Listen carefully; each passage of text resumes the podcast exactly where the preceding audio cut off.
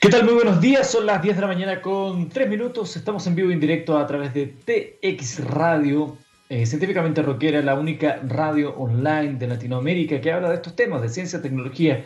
Y esto es Minería del Mañana, soy Eduardo Fuentes, porque somos un país minero, pero poco sabemos de esa gran industria que mueve a este país. Eh, les quiero contar algo algo de la historia de la minería para comenzar nuestro programa, esta primera parte que la hacemos a través del vivo en mi Instagram, arroba fuentesilva, y que posteriormente usted puede seguir escuchando en texradio.com. Los atacameños fueron los primeros en explotar los minerales en nuestro país. Vivían en los valles de las cordilleras en las regiones de Tarapacá y Antofagasta. Extraían cobre en la zona donde hoy se ubica Chuquicamata y obtenían el oro de Incahuasi, un volcán de 6.638 metros en el límite de Argentina y Chile. Con los minerales, estos indígenas elaboraban objetos decorativos, también ocupaban eh, en sus ceremonias estos objetos. Utilizaban herramientas de madera y piedras semitalladas, así como barrenos rústicos y cinceles para excavar piques en los faldeos de los cerros. Así extraían el charqui de cobre o cobre nativo, como le conocían. Ocuparon también hornos situados en lugares elevados para fundir, porque allí el viento servía de atizador parte de la historia de la minería en nuestro país, de cómo se fue haciendo esta industria. Luego, la época de la conquista, el rumor de que había mucha riqueza en Chile animó a los españoles a explorar y asentarse en el territorio. Diego de Almagro y luego Pedro de Valdivia probaron suerte en los territorios del sur del imperio inca. Lo que encontraron en su camino fueron señales de actividad minera de los atacameños. Diego de Almagro, cuando regresa a Cusco, obtuvo herraduras de cobre para sus caballos precisamente de los hornos de Camac-Mayu, Río Grande. Los españoles llegaron a Chile buscando el oro y lo encontraron, aunque no en las cantidades que esperaban. Se dedicaron a explorar y explotar los lavaderos que encontraron a lo largo del país. Y aunque estos no tenían comparación con los ricos yacimientos de México y Perú, su explotación a través de indígenas esclavizados permitió financiar las primeras etapas de la colonización. Ciudades como La Serena, Concepción, eh, Valdivia, Imperial, eh, Villarrica fueron fundadas en la cercanía de estos lavaderos el auge de esta actividad, que llegó a extraer 2.000 kilos de oro anuales entre 1542 y 1560, sería breve. Tras la sobreexplotación de los lavaderos y la trágica disminución de la mano de obra disponible, la minería vivió un rápido declive. Tras las huestes del Toqui Pelentaro y varias ciudades del sur del río Bío fueron abandonadas, los conquistadores eh, se replantearon sus estrategias de supervivencia, concentrando su actividad en la agricultura y la ganadería. Mientras que en el siglo XVI la explotación de los lavaderos explica la conformación del capital original que otorgó los excedentes que hicieron posible la instalación de otras actividades económicas, los siglos XVII y XVIII han sido caracterizados por los historiadores como centurias agrarias desde la hacienda que conformaron la identidad del alma nacional. Esto es parte de la historia de la minería de nuestro país que uno puede encontrar, por ejemplo, en el sitio web del Ministerio de Minería del Gobierno de Chile. En la historia de tu tierra, de mi tierra, de nuestra patria, es la historia de la minería que va ligada directamente con la historia de Chile. Aquí comienza Minería del Mañana.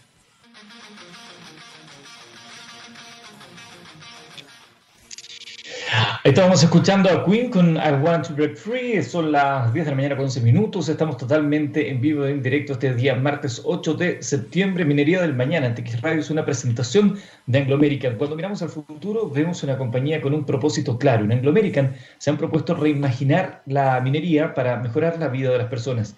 ¿Cómo lo están haciendo? Poniendo innovación en el centro de todo. De esta forma, seguirán impulsando y estando a la vanguardia de la industria minera, adaptándose, buscando mejores formas de extraer y procesar minerales, usando menos agua y menos energía. El futuro está cada vez más cerca, Anglo American, personas que marcan la diferencia en minería. Hemos dicho acá en nuestro programa, esta es recién nuestra tercera edición, que poco sabemos de la minería. De hecho, en el primer capítulo que usted puede encontrar en nuestro podcast, hay una serie de preguntas que nos planteábamos nosotros respecto a la ignorancia que tenemos en general respecto a, la minería. Y mencionábamos el hecho de una transformación en la minería nacional.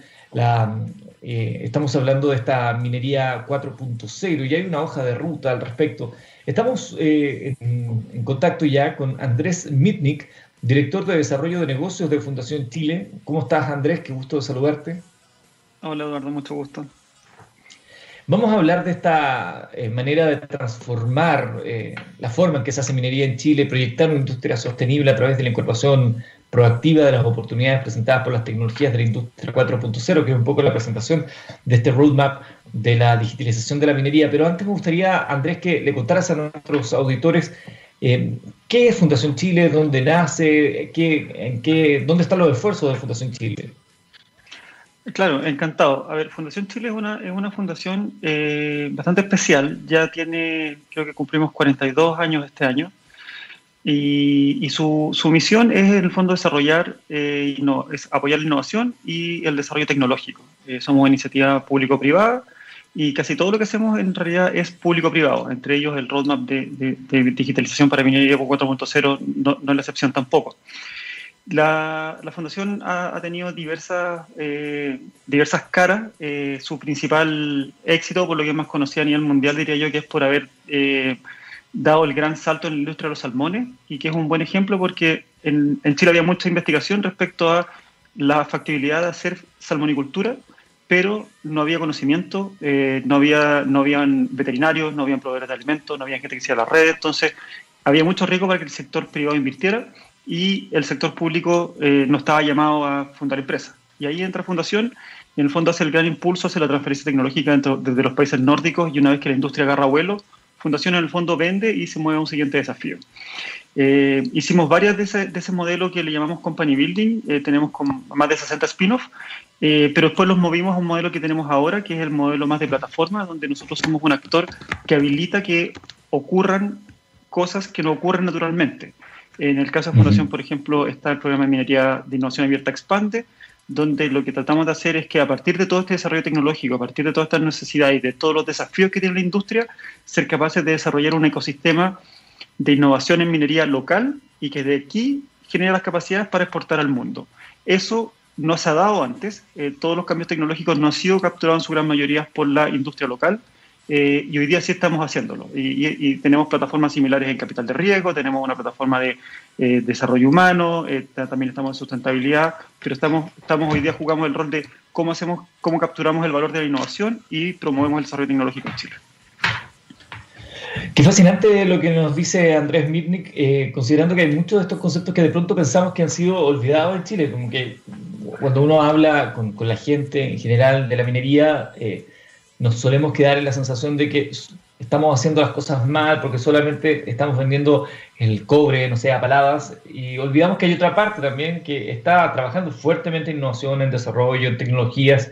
De hecho, esto que les queremos hablar a ustedes, que nos va a presentar Andrés, que es este roadmap de la digitalización para una minería 4.0, tiene una visión al año 2035 de transformar la manera en que se hace minería en Chile, proyectando una industria sostenible, pero con la incorporación proactiva de las oportunidades presentadas por las tecnologías. Es el cruce de la sustentabilidad y la tecnología. Cuéntanos de este roadmap, cuándo nace, cómo, cómo se crea esta idea y quiénes, quiénes están apoyando esta, esta hoja de ruta. Perfecto. Eh, sí, solo para tomar el, punto que tú mencionas, que, en el fondo sacamos el core a palada, eh, yo creo que es importante tomar la oportunidad de clarificar que tener cobre, que el cobre está en Chile y hacer cable son dos cosas muy distintas. Transformar metales requiere de energía, transformar metales requiere de conocimiento específico, entonces extraer cobre y, y, procesar metales son dos cosas distintas aunque tienden a parecerse muy relacionadas. Este roadmap y las otras cosas que hacemos en Expand Fundación tienen que ver con ocupar esa ventaja. El cobre está en Chile, hay que sacarlo de acá, trabajemos en desarrollar tecnología para sacar el cobre, que es nuestra ventaja competitiva, eh, y esos mismos proveedores que nos van a ayudar a ser más productivos acá, van a exportar y van a diversificar la economía. Por lo tanto, es, la, apuesta es ocupar la minería para depender menos de la minería. Eh, ¿Y cómo lo hacemos? Y en ese sentido, este, este, este, este roadmap de digitalización para minería 4.0 es muy importante porque entrega las señales a la industria de proveedores tecnológicos locales de qué es lo que quiere la industria, de, qué es lo, de cuáles son las tecnologías que se vienen eh, y cómo ellos pueden estar al comienzo desarrollando estas soluciones que, van a ser requeridas. En ese sentido, vemos, eh, este, este, es un ejemplo, este es un esfuerzo público-privado, lo hicimos con nuestro programa que se llama Interop, eh, cuyo objetivo es, en el fondo, generar las, toda la interoperabilidad que requiere la industria y los protocolos que requiere para disminuir barreras de entradas. Al final del día, hay, hoy día hay datos, hay información, hay sensores, eh, pero hay muchas formas de usar esa información y muchas tecnologías disponibles y modelos disponibles. Y si, y si, nuestros equipos no son interoperables, yo quedo casado como solo con un proveedor o me cuesta incorporar una tecnología nueva que entra. Entonces vemos que hay mucho trabajo que hacer en cómo hacer que los sistemas sean interoperables, cómo hacer que un camión autónomo converse con una camioneta autónoma eh, y no que tenga que comprar todo de la misma marca y todo del mismo ecosistema, sino que abrir más espacio. Y eso permite que entren nuestros proveedores locales, eh, que no son hoy día los grandes OEMs, eh, sino que pueden entrar con soluciones muy específicas. Y por eso hicimos este roadmap. Este roadmap lo hicimos en conjunto con el Consejo Minero y con la Corporación Alta Ley, eh, pero nosotros solo actuamos de convocantes. Este, el, proyecto Interop es un proyecto público-privado, eh, tiene financiamiento de las mineras y tiene financiamiento de la Corfo, y, a partir de eso nosotros decidimos llamar a la industria. Y la llamada a la industria fue decirles, miren, nosotros vamos a poner la mesa para que ustedes conversen sus temas de digitalización y veamos hacia dónde va esto. Eh, y por eso el roadmap en el fondo tiene una gobernanza que son todas compañías mineras. Hay siete compañías mineras como parte de este roadmap. participaron las más importantes. Y, es de ellos, nosotros facilitamos el proceso. Y fue a raíz de eso que ellos eh, elaboraron esta visión que tú describes de hacer la industria más sostenible a través de la incorporación de tecnologías 4.0. Nosotros vemos que hay tres núcleos traccionantes aquí. Minería integrada inteligente, tiene que ver mucho con productividad, con hacer más, eh, más estable el proceso, disminuir la variabilidad para eh, tener la máxima recuperación y, y, movernos de un negocio de óptimos locales a un negocio de óptimos globales. Pero hay otros dos núcleos, que son minería verde y minería segura, donde vemos que las tecnologías eh, van a poder habilitar eh, muchos cambios en ese sentido. Me gustaría que nos hiciéramos cargo de estos núcleos que menciona, eh, estamos hablando con Andrés Nidnik, director de desarrollo de negocios de Fundación Chile, a propósito del roadmap a una minería 4.0, la digitalización de la minería, ¿no? Porque esta, esta visión que insistimos es el año 2035, en la que Fundación Chile ha puesto la mesa para que diversos actores se sienten a conversar, tiene estas patitas, por decirlo, de la mesa. Eh, primero, esta minería integrada e inteligente, es decir, la implementación de tecnologías que facilitan la integración horizontal de un proceso. Pero eso es la práctica. ¿Cómo lo podríamos transmitir la práctica para aquellos que nos ven y que a lo mejor no están familiarizados con los procesos mineros? Mira, en la práctica esto tiene que ver eh, con, automatizar procesos, con remotizar procesos, eh, eh, con ser capaces de unir datos que están en la mina con datos que están en la planta. Por darte solo un ejemplo, muchas veces el objetivo de la mina es extraer la mayor cantidad de material y, extra, y, de material valioso, digamos, que, se, que, le entrega a, lo que, a la planta. Eh, y ese es su objetivo. Y después el objetivo de la planta es maximizar la recuperación de cobre. Pero no hay un objetivo intermedio muchas veces que es cuál es la calidad de este material y cómo este material está conversando con la realidad de la planta. Eh, esa integración hoy día se da muy poco. Eh, y si es que nosotros logramos avanzar en esa integración, vamos a lograr que tanto el proceso de extracción como el proceso de recuperación sean más eficientes porque van a estar alineados, pero tienen que conversar. Ese es un ejemplo muy claro. Eh, otro ejemplo que, vemos es cómo estamos eh, estableciendo estas salas de control que está haciendo la minería para, supervisar todos estos procesos y donde se están manejando y empezando a operar minas desde, eh, desde el Golf, por ejemplo. O sea, desde, desde Santiago estamos operando minas a distancia. Pero de nuevo, el objetivo de esto es fundamentalmente dar continuidad operacional y tener procesos estables y acotados, disminuyendo la variabilidad, porque lo que más le pega al negocio es cuando hay saltos de variabilidad que obligan a ajustar muchas variables operacionales y ese proceso de ajuste es poco óptimo. Otro de los conceptos que mencionaste, eh, Andrés, tiene que ver con la minería verde. Yo creo que aquí hay un tema que a mucha gente le va, le va a mover algo en su, en su aguja, porque para algún sector de la población la minería es sinónimo de, de contaminación.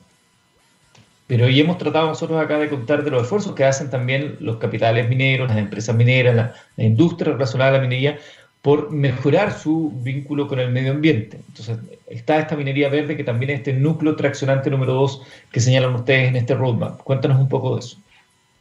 Ya, eh, mira, la minería es una, es una industria que eh, efectivamente tiene, tiene un impacto, se mueven grandes cantidades de tierra, se consumen grandes cantidades de recursos, pero es una industria también que es muy consciente que eso tiene que cambiar. Eh, solo como ejemplo, nosotros acabamos de cerrar eh, algo, una iniciativa que se llama el BHP Tailings Challenge, que es una iniciativa de, innovación donde pusimos 10 millones de dólares a disposición del ecosistema de innovación para que resuelva un problema que es realmente disruptivo, que es cómo yo transformo los relaves en elementos de valor y en vez de depositarlos, los transformo en algo que lo puedo vender. Eso están dando, obtuvimos 150, más de 150 postulaciones de 19 países eh, y en este caso que, eh, que, es BHP hay, hay 10 millones de dólares como para promocionar esto. Entonces, para hacer que se cree esta nueva industria. Entonces la minería está pensando en esto. En el caso de las tecnologías digitales, eh, fundamentalmente vemos dos grandes ámbitos. Uno, mejorar la trazabilidad de los consumos en el sentido de, eh, de, ser capaces de proveer información fiable y confiable respecto a qué está consumiendo la minería eh, y qué está entregando la minería. ¿Cuál, a modo de ejemplo, cuál es la calidad del agua de los acuíferos. A modo de ejemplo, eh, cuál es la cantidad de consumo eléctrico que, se está generando. Eh, y ser capaz de compartir eso para poder evaluar efectivamente con datos duros qué estamos, qué impacto se está generando y cómo se puede mitigar. aquí hay, muchos temas que, la tecnología está, pero que tiene que ver con cómo nos organizamos, cómo generamos confianza y cómo compartimos información que todos creemos que, es válida para poder programar. Eso es un gran punto. Y otro punto es cómo yo hago más eficiente el uso de los recursos. Eh, el, tema, temas de, smart grid, de, cómo yo adapto energía renovable, combino energía renovable con almacenamiento, eh, con energías convencionales, son temas que hoy día en Chile están poco desarrollados y avanzar en ellos nos va a permitir incorporar mucho más energías renovables y tener una menor huella de carbono en ese sentido. Y por otro lado está toda la optimización de los procesos. Hay, el, molino SAC es un, eh, es un equipo que consume masivas cantidades de energía. Pequeñas optimizaciones ahí y disminuir la variabilidad del flujo para que ese molino opere de forma estable, también va a disminuir el consumo energético y por ende la huella de carbono en la industria. Entonces, eh, vemos que hay optimizaciones, que un grupo muy grande de pequeñas optimizaciones va, a ser un mundo relevante, otro el tema de, administración fundamentalmente del recurso eléctrico a través de, Smart Grid. Y el tercero es entregar información confiable a la comunidad para poder en el fondo evaluar bien los impactos y poder generar eh, las instancias para, para mitigar, para cambiar o para hacer inversiones, digamos. Estamos conversando con Andrés Mitnick, director de Desarrollo de Negocios de Fundación Chile, a propósito de la minería 4.0, el roadmap en esta visión que existe hacia el año 2035. Y dentro de todo este concepto y contenido, dentro de todas estas, estas ideas que surgen de cara al futuro de la minería en nuestro país, eh, ¿cuál sería el rol de las comunidades donde se desarrollan estos procesos mineros? Mira, las, comunidades donde se desarrollan los procesos mineros tienen, tienen en el fondo en particular en temas, por ejemplo, de sustentabilidad, vemos que, hay oportunidades para, desarrollar nuevos negocios ahí. Eh, el tema de economía circular está entrando fuerte, eh, el tema de gestión de residuos está entrando fuerte. Entonces, a modo de ejemplo, eh, se está tratando, y yo, he estado en, algunas discusiones respecto a cómo generamos los alimentos más cercanos a la, a, la mina, cómo evitamos tener que mover verduras del, del sur hacia el cerro ¿Por qué, no, por, qué no podemos tener eso ahí? ¿Cómo ocupamos en el fondo el agua tratada para, para, para, generar alimentos y que esos alimentos sean generados de forma local? Pero hay otras formas también.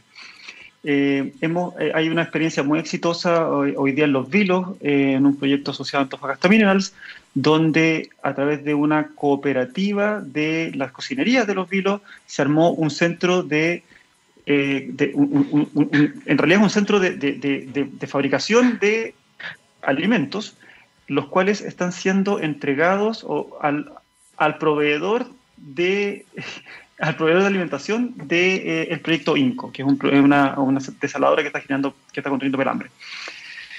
Ahí esta cooperativa se forma, en el fondo la minera pone un poco el capital semilla para hacer las primeras inversiones, hay un gestor eh, social que los organiza y luego ellos le van a eh, proveer el servicio a la minera, pero la idea es que este negocio después crezca en el tiempo y no sea solo la minera la que complete el servicio, sino que eventualmente le puedan eh, vender a otros miembros del retail o, tener salida por otros lados.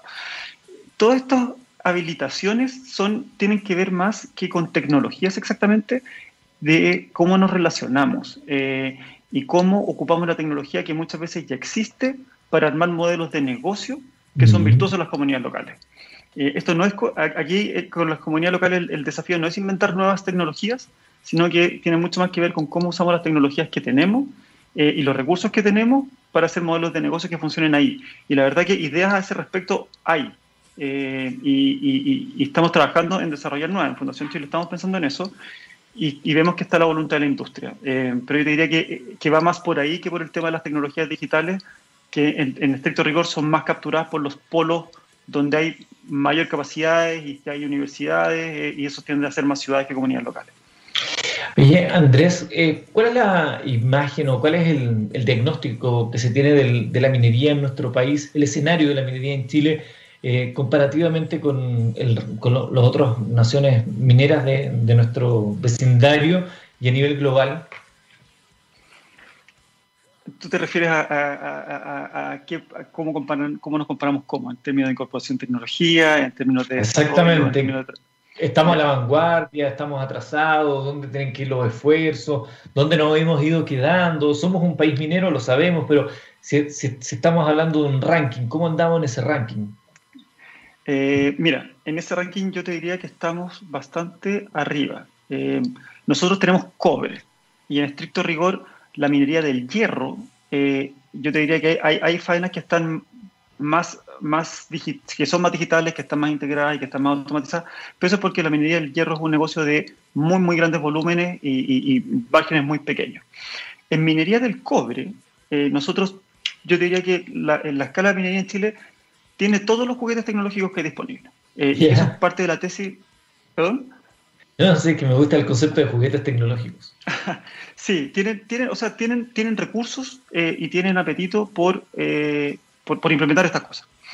y, y, eso es uno de, de, los motivos por los cuales nosotros creemos que tenemos la oportunidad de desarrollar un ecosistema de proveedores locales aquí, porque alguien que es capaz de poner una tecnología en una minera es porque está poniendo algo que es nuevo. Si no, la minera ya lo tiene. La minera tiene, en la escala de la minería en Chile hace que las mineras en Chile tengan las tecnologías en cualquier parte del mundo, las encuentran y las incorporan.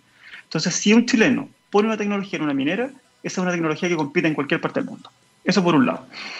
Eh, por otro, tenemos mucha tecnología incorporada, pero eh, no le estamos sacando todo el provecho. Y eso hay razones estructurales, como de infraestructura, y razones también eh, más organizativas o de, madurez de cómo se usa la tecnología. Por un lado, eh, para sacarle todo el partido a todos los sensores y ser capaces de automatizar y de remotizar y de manejar información, digamos, en, tiempo real, necesitamos mejorar la conectividad y necesitamos eh, ir hacia el 5G. Eh, con, las tecnologías digitales de, 4G y LTE que tenemos hoy día, el ancho de banda no nos está dando. eso, eso por un lado. por otro lado, te diría que está el tema de la eh, ciberseguridad, donde mientras más avancemos en digitalizar eh, y, en incorporar robots y, ese tipo de tecnologías, más expuestos vamos a estar a que efectivamente alguien ataque eh, y, como lo que le pasó a Banco Estado ayer o al fin de semana, en el fondo captura un camión, cosas que de hecho han pasado, hay pocos ejemplos, pero han pasado. Eh, y ahí hay esfuerzos que son a nivel industria, porque lo que hace la banca en Chile es que tienen, eh, tienen una, una, mesa, digamos, donde comparten la información de los ataques para evitar que el ataque a un banco afecte a otro banco. Eso en minería hoy día no existe. Hoy día tenemos solo iniciativas dentro de cada operación y de cada compañía. Eh, y la verdad que la ciberseguridad la debemos relevar al nivel de la seguridad tradicional. Hoy día en minería tú tienes cualquier reunión y lo primero que tú ves tienes es una charla o una reflexión de seguridad. La, ciberseguridad debería estar a ese mismo nivel, deberíamos estar así preocupados y debemos además construir instancias para eh, poder compartir esta información de forma anónima, por supuesto, que es algo que la industria no está acostumbrada a hacer, y así eh, evitar lo más posible los ciberataques. Y, lo último es que hoy día tenemos muchos juguetes tecnológicos, tenemos muchos sensores, generamos mucha información, pero no estamos extrayendo mucha inteligencia al respecto. Eh, hay temas como los digital twins, que son plataformas donde tú vas integrando toda esta información y vas logrando que se empiece a ayudar realmente a la toma de decisiones y, tratar de automatizar la mayor cantidad de tomas de decisiones que, no, que son relativamente, digamos, operativas y que no requieren de gran expertise que libera a nuestro personal que tiene la experiencia para tomar decisiones más relevantes. Eh, ese proceso de, generación de inteligencia también está pendiente eh, y, tenemos que trabajar en él. Pero, pero como te digo, yo te diría que somos punto de lanza. O sea, estos son problemas que el resto de la industria en otros países no tiene resuelto y, nosotros te diría que, estamos corriendo al frente de la carrera de cómo resolverlo. Qué fascinante la, cantidad de oportunidades que se abren, Andrés, de, cara a las proyecciones, ¿no? Y qué bueno estarse haciendo las preguntas, buscando acuerdos y entendimientos, porque, claro, uno pensaría, o a lo mejor en una primera aproximación, que la ciberseguridad no es un gran tema para la minería, porque parece que la minería estuviera enfocada ahí, pero claro, cuando tú nos hablas de eh, cómo se han remotizado los procesos, la posibilidad de que desde el Golf se maneje una mina completa, eso implica un riesgo, implica eh, eh, esfuerzos que hay que desarrollar y que son los grandes temas del mundo. Lo del 5G, que es una discusión que tenemos en el país en este momento, y la necesidad de que esto eh, prospere para mejorar los anchos de banda, no solamente en la industria minera, sino que también los saltos explosivos en tecnología que eso puede generar. O sea, hay, un camino fascinante por delante y qué interesante lo que están haciendo entonces con este roadmap. Eh, dentro de todo lo que tú has visto, escuchado, conversado en los años que estás dedicado a esto, a este mundo, ¿Qué es lo que más te ha llamado la atención? Así ya casi como desde el punto de vista del humano, más que del técnico, si algo que te haya eh, fascinado. Mira, te voy, me voy a tomar la libertad de darte un par de ejemplos, que hay una cosa que no, quiero eh, dejar de mencionar. Eh, durante el desarrollo del roadmap, algo que me sorprendió fue un tema que de hecho fue empujado muy fuertemente por, por, Anglo American en, en, sus inicios y después tomado por la mesa, que es el tema de licencia social y política para innovar, que a mí me pareció un concepto muy interesante, porque es un punto de vista donde la industria se da cuenta que tiene que trabajar tanto con el regulador como con el mundo del trabajo para poder incorporar tecnología. Eh, la idea es evitar lo que pasó con Uber, lo que pasó con Airbnb, mm. que llegó la tecnología, llegar los modelos de negocio y empezaron los problemas con el regulador. En ese sentido, por ejemplo, el 5G es un tema clave. La industria tiene que tener una voz respecto a cómo va a ser la, la, forma de eh, instalar 5G, cuáles son los estándares y que eso se mueva rápido. Eh, y por el mundo del trabajo, eh, cómo, ¿cuál va a ser la propuesta de la minería hacia los trabajadores que tienen que capacitarse, tomar nuevas capacidades, o sea, aprender cosas nuevas o reconvertirse en, en, en otras labores? y para mí eso que, de nuevo no tiene que ver con tecnología pura y dura, sino que cómo nos organizamos para usar la tecnología, eh, es algo que, nunca me deja de sorprender. Yo, yo soy de los que creen que tecnología hay bastante eh, y que son modelos de negocio y las formas de organizarnos las que nos van a, las que están siendo la piedra de tope para poder sacarle todo, todo el valor. Y por otro lado, eh, en, en, mi experiencia trabajando en Expande, de verdad ha sido sorprendente ver cómo hay actores de la industria que han pasado de ser una industria que siempre ha dicho yo no quiero probar, yo siempre quiero ser el segundo, nunca quiero partir, soy súper conservador. Están todos estos ejemplos de que eh, la, patente del convertidor Pierce Smith es como del año 30 eh, y lo seguimos ocupando hoy día. Y la verdad que esta revolución de industria 4.0 eh, ha hecho que compañías declaren que quieren ser punta de lanza, que quieren innovar, que quieren ser más sustentables y que van a hacer los esfuerzos para partir. Eh, ejemplos hay múltiples. Eh, en, Anglo hay paneles solares flotando arriba del tranque que evita la evaporación. Eh, hemos construido saladora. hay camión autónomo en Codelco. Entonces, es, es yo, yo, diría que yo, yo, entiendo que la industria tiene una percepción. Yo no soy minero, no, no, no, no me crié, yo entré a esta industria más tarde en mi carrera. Eh, pero entré justamente porque fruto de que está esta, este apetito por innovar, por cambiar y con, y con ya no seguir todo, sino que darnos cuenta que tenemos que nosotros generar los cambios. Eh, y para mí eso, eso fue una, una sorpresa y, por eso trabajo yo en la industria. Yo, estoy, yo, trabajo en tratar de generar esos cambios. Y, y, hay tracción. En Expande trabajamos con cuatro mineras, eh, esperamos que lleguen más. la verdad que a mí me ha tocado ir a, presentar esto a Canadá, hemos asesorado a los australianos haciendo esto, o sea, yo siento que de verdad en Chile aquí estamos liderando, al, fin estamos liderando algo que el resto del mundo no está tratando de copiar. Eh, y, para mí eso ha sido bien sorprendente. Notable. Andrés Mitnick, director de Desarrollo de Negocios de Fundación Chile, conversa con nosotros hoy acá en Minería del Mañana. Andrés, Un gran abrazo, muchas gracias por acompañarnos y por darnos esta visión de lo que es un concepto que probablemente vamos a seguir escuchando en los próximos tiempos, el roadmap, la minería 4.0. Probablemente cuando usted ya lo escuche, sabrá que acá en TX Radio lo escuchó quizás por primera vez y Andrés Mitnick les dio unas ideas, unas líneas de lo que esto representa. Muchas gracias, Andrés. Gracias, Eduardo. Mucho gusto. Un gran abrazo. Nosotros seguimos, son las 10 de la mañana con 37 minutos. Escuchamos a continuación a Black Sabbath. Esto es Paranoid. Ya regresamos hablando de minería en Minería del Mañana en TX Radio. 10 de la mañana con 40 minutos en vivo y en directo como siempre a través de TX Radio Científicamente Rockera este día martes 8 de septiembre 10 con 40. Así como hablábamos en la primera parte del programa sobre este roadmap, los grandes desafíos de la minería para nuestro país junto a Andrés Mitnick de Fundación Chile, eh, él lo mencionaba en parte de la conversación la importancia de los desarrollos tecnológicos en, en nuestro país en el ámbito minero y cómo una empresa o una ingeniería, un desarrollo tecnológico chileno instalado en una mina de nuestro país debido a, la posición que tenemos, eh, permitía que fuera una, una, tecnología o una idea que pudiera competir a nivel global. Bueno, para hablar de justamente una empresa que se dedica a esto, estamos ya en contacto con Álvaro Díaz, él es CEO y cofundador de Indimin. ¿Cómo estás, eh, Álvaro? Gusto saludarte. Hola Eduardo, buen día, gracias por la invitación, súper bien por acá. Contémosle a la gente, eh, Álvaro, eh, ¿qué hace Indimin? ¿Cuándo nace? ¿Quiénes la componen? ¿Cuál es la génesis? ¿Cómo, cómo se dio el primer granito de amor para que creciera Indimin? Bueno, ese es un súper buen punto. En el fondo, toda, innovación nace de alguna motivación súper importante. Y bueno, en mi caso, junto con, con, mi socia, cuando empezamos a armar Indimin, eh, en particular yo ahí tenía una historia que venía de Chuquicamata. Y Chuquicamata básicamente desapareció la minería se lo comió de alguna manera y, mucho conocimiento que pasó por ahí no se capitalizó en, una, comunidad que tuviera potencia en nuevas tecnologías, energía solar, eh, poder de alguna manera generar eh, tecnologías para el riego o las mismas tecnologías para la minería. Entonces, desde ahí una frustración personal, de alguna manera me hace volver a decir, ok, bueno, ¿cómo cambiamos eh, este destino y nos volvemos más potentes desde, desde Chile y Latinoamérica hacia adelante?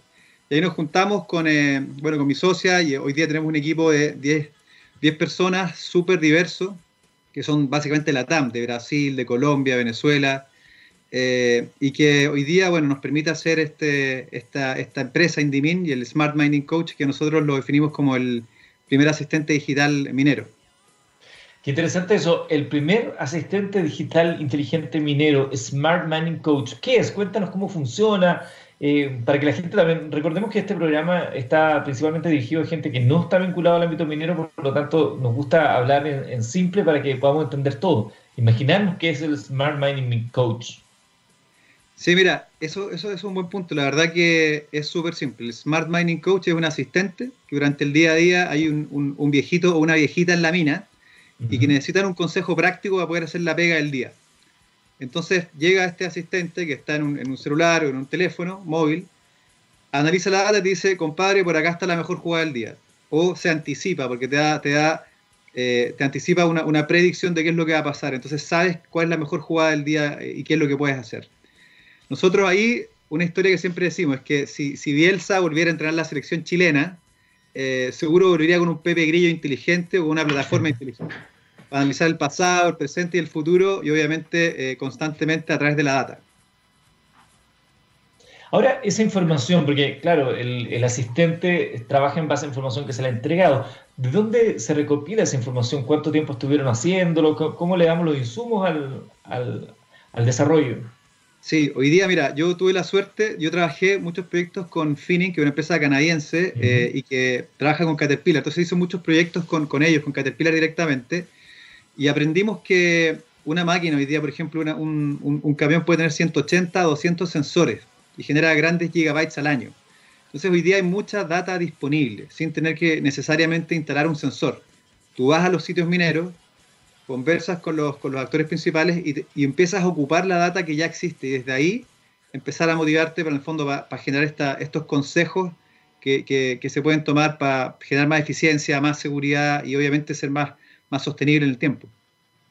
Mira, ahí hay un punto súper eh, interesante. Eh, yo recuerdo haber tenido una conversación, no, no, puedo decir con quién, pero un importante ejecutivo de una empresa que, mm, que, está dedicada al ámbito de los procesadores y él decía que su gran esfuerzo ahora era más que el procesador, era la electromovilidad. Y yo decía, pero ¿por qué? ¿Por qué cambiar de, de giro? Me decía, no, no es un cambio de giro. Lo que pasa es que un vehículo eh, inteligente, autónomo, genera tal cantidad de información y de datos y el negocio son los datos. Bueno, y, hablábamos recién con la gente de Fundación Chile a propósito del roadmap y decía que todavía había una falencia en el manejo de los datos que se pueden obtener, eh, que son por millones y que están ahí y que muchas veces casi como parte de, como el relave, ¿no? Hay parte del, del, metal ahí no, no, se ha utilizado. Qué interesante que se puedan empezar a utilizar esa, esa información, esa data, para poder ir dando soluciones específicas en este caso que podrían ser eh, extrapolables a otros ámbitos. Totalmente. Ahí, eh, de hecho, mira, un, camión, para que se haga una idea, eh, puede costar entre 3 a 5 millones de dólares y una, una pala, 15 millones de dólares, dependiendo del tamaño.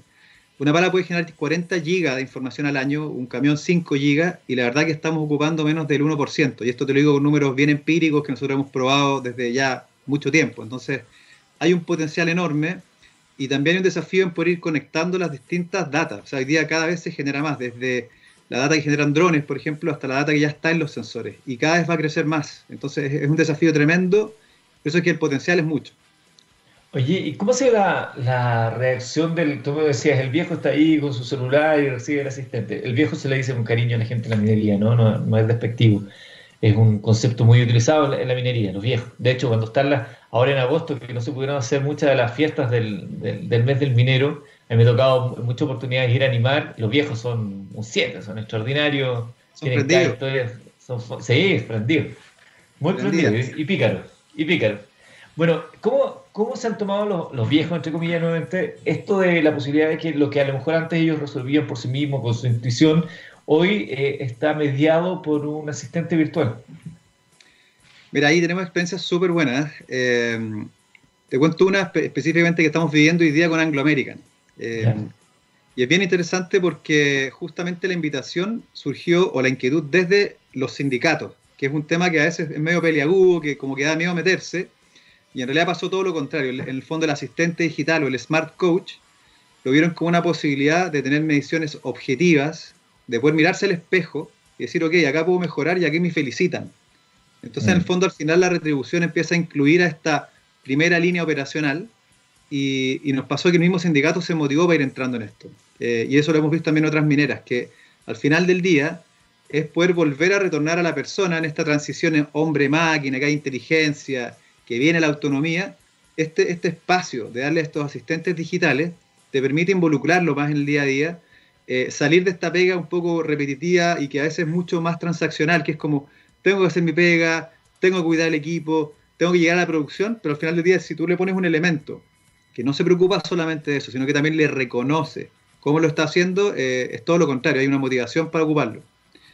Eh, hay un ejemplo ¿ah? que, que, me parece muy interesante discutirlo o compartirlo. Nosotros cuando estábamos en, Anglo American, estábamos partiendo con uno de estos proyectos y, de, manera espontánea los, los, operadores empezaron a descargar la aplicación. O sea, nosotros teníamos 20 embajadores y finalmente 350 lo descargaron en forma eh, natural. Entonces es una indicación súper interesante ahí. Qué bueno eso, porque uno podría pensar a lo mejor que hay cierta reticencia a la modernización y al contrario, ahí hay una buena oportunidad también en mejoras de, seguridad también, que es un tema tan relevante dentro de la industria minera.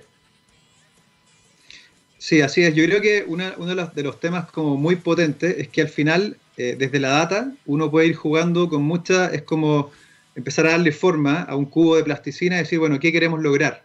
y la data te permite jugar con eso. O sea, tú puedes decir, mira, sabes que quiero cuidar a las personas, eh, a las operadoras, a los operadores, respecto a su seguridad. Entonces, nosotros hemos ido desarrollando algoritmos de data que simple básicamente buscan cuáles están haciendo una buena pega en cuidarse, cuáles tienen buenos patrones de velocidad, por ejemplo, cuáles están cuidando los equipos, y tú vas dándole forma para que el consejo vaya en torno a eso. Es cuídate, porque hoy día pasaste más la velocidad que lo que hiciste en toda tu historia. Así que Ojo con eso. Y, eso termina en un consejo súper simple. Estamos conversando con Álvaro Díaz, él es eh, CEO y cofundador de IndieMin. Estábamos hablando del Smart Mining Coach. Em, cuéntanos también eh, cuál es la visión de futuro que tiene Indimin y mm, sobre su propia existencia y también de la minería. Mira, nosotros eh, cuando fundamos Indimin teníamos una, y tenemos hoy día una misión súper importante. Ya hemos logrado poder aumentar la productividad en las palas y los camiones, más del 5%. Hemos demostrado que hemos podido hacer en forma sostenida un 5, millones de dólares en una faena con tecnología pura como esta. Pero el desafío no es solamente productivo, hoy día la minería tiene un desafío súper grande. Estamos metidos en un sistema, en un ecosistema mucho más complejo. Hoy día la minería debe poder demostrar que se integra a la comunidad, debe demostrar que ecológicamente hace bien las cosas. Entonces, la data te puede ayudar en eso y es un gran puente. Entonces, nuestra visión al final del día es algo que llamamos el triple impacto digital. Porque si podemos ser más eficientes, por ejemplo, consumir menos combustible, podemos tener más eficiencia operacional, podemos trasladar eso de alguna manera a, ser ecológicamente más, más eh, equilibrados. Pero por otro lado, podemos tomar esa misma data y empezar a convertirla de alguna manera en que esos logros pasen a la comunidad. Y ese triple impacto digital nosotros es un, camino, es un siguiente paso eh, en que ya hemos logrado la parte económica, empezamos a lograr la parte ambiental incipientemente disminuyendo las emisiones, y en el fondo es cómo damos crédito a estos grupos humanos para que traspasen parte de ese, de ese beneficio en forma conectada a la comunidad y el medio ambiente. Cuéntame, Álvaro, eh, si nos pudieras eh, eh, entregar o dar a conocer algo, alguna novedad, algo de lo que estén trabajando, una suerte de primicia, ya que estamos en esta conversación con Álvaro Díaz, CEO cofundador de Indimin. ahí te voy a contar un par de primicias, pero parto con una. Mira, el, para que sepan, Australia hoy día exporta el 60% de todo lo que es la tecnología minera, básicamente. Y eso significa que se han dedicado a una economía del conocimiento y lo han hecho bien. Eh, y nosotros, bueno, esto es un estreno para el programa, eh, empezamos justamente en este periodo a exportar a Australia eh, ah, soluciones inteligentes. Eso nos tiene muy orgullosos porque al final del día nos damos cuenta que desde Latinoamérica están todas las capacidades, todas las combinaciones para poder hacerlo. Justamente en este roadmap que hace Fundación Chile, que ha sido parte de nuestro camino también, que nos han apoyado bastante, es justamente la manera de poder demostrar que sí se puede y que tenemos que acelerar. Qué notable, felicitaciones por eso. Mira, entrar a un mercado que suele exportar, llevar desde aquí esa, ese conocimiento, ese trabajo es, impactante. insisto con esto, esto es una radio que habla de ciencia, tecnología e innovación. Hay, mucha más ciencia, tecnología e innovación en Chile de la que creemos. Nos falta vitrina nomás para, para mostrarla y aquí tenemos un ejemplo más. También entiendo que van a lanzar pronto un producto clave, Sí, eh, mira, nosotros estamos hoy día eh, lanzando una nueva generación de inteligencia artificial en minería, eh, con harta humildad, la verdad nosotros partimos hace hartos años, entonces tenemos muchos casos, y uno de esos vamos a lanzar en, planeamiento de minero, que básicamente es anticipar la jugada, como decíamos, Marcelo Bielsa inteligente, estamos lanzando una, serie, una nueva generación que te permite saber qué es lo que va a pasar en el planeamiento minero en muchísimas variables, vale, decir cuánto cobre va a ir a la planta, si los camiones van a estar disponibles o no, pero más, más allá de eso, incluso llegamos a una generación nueva de inteligencia que permite saber cuál es la receta, qué es lo que hay que hacer. Y eso realmente es como la epifanía, epifanía en analítica, porque te permite saber dónde tengo que mejorar y cuál es el impacto que va a tener. Así que estamos lanzando una nueva generación de analítica hoy día también. Oye, Álvaro, y a ti en lo personal, eh, ¿cuál es tu gran sueño para Indimin y también en lo personal como un profesional ligado a las tecnologías en este ámbito minero? Mira, el sueño para Indimin es que sigamos, obviamente, expandiéndonos eh, a nivel global. Eh, estamos en esa ruta y tenemos que, obviamente, trabajar durísimo para seguir lográndolo.